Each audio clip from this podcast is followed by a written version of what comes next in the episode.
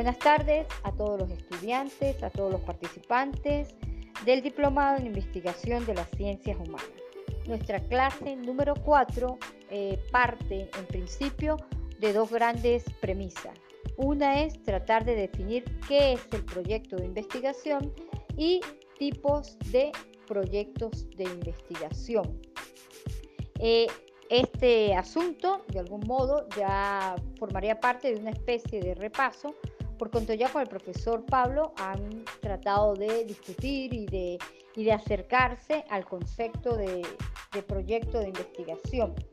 En esta clase miraremos de forma general cómo se estructura un proyecto a partir de la uh, llamada fase descriptiva, donde hay un planteamiento del problema o descripción general del tema, los objetivos de, de la investigación y luego trataremos de abordar lo que tiene que ver con una fase analítica, comparativa o explicativa del proceso de investigación que por tendencia se denomina el marco teórico. Y finalizaremos con eh, el marco metodológico que tiene que ver con el camino de la investigación. En términos generales, vamos a tratar de ver que el marco metodológico plantea un tipo de investigación un enfoque de la investigación y el diseño propio de la investigación. A grosso modo, estos son los dos asuntos que interesan discutir en esta clase.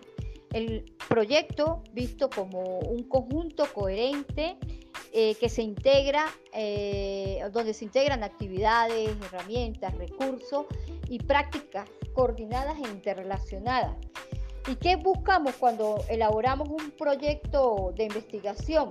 Alcanzar unos objetivos específicos, utilizar una metodología definida en un tiempo determinado.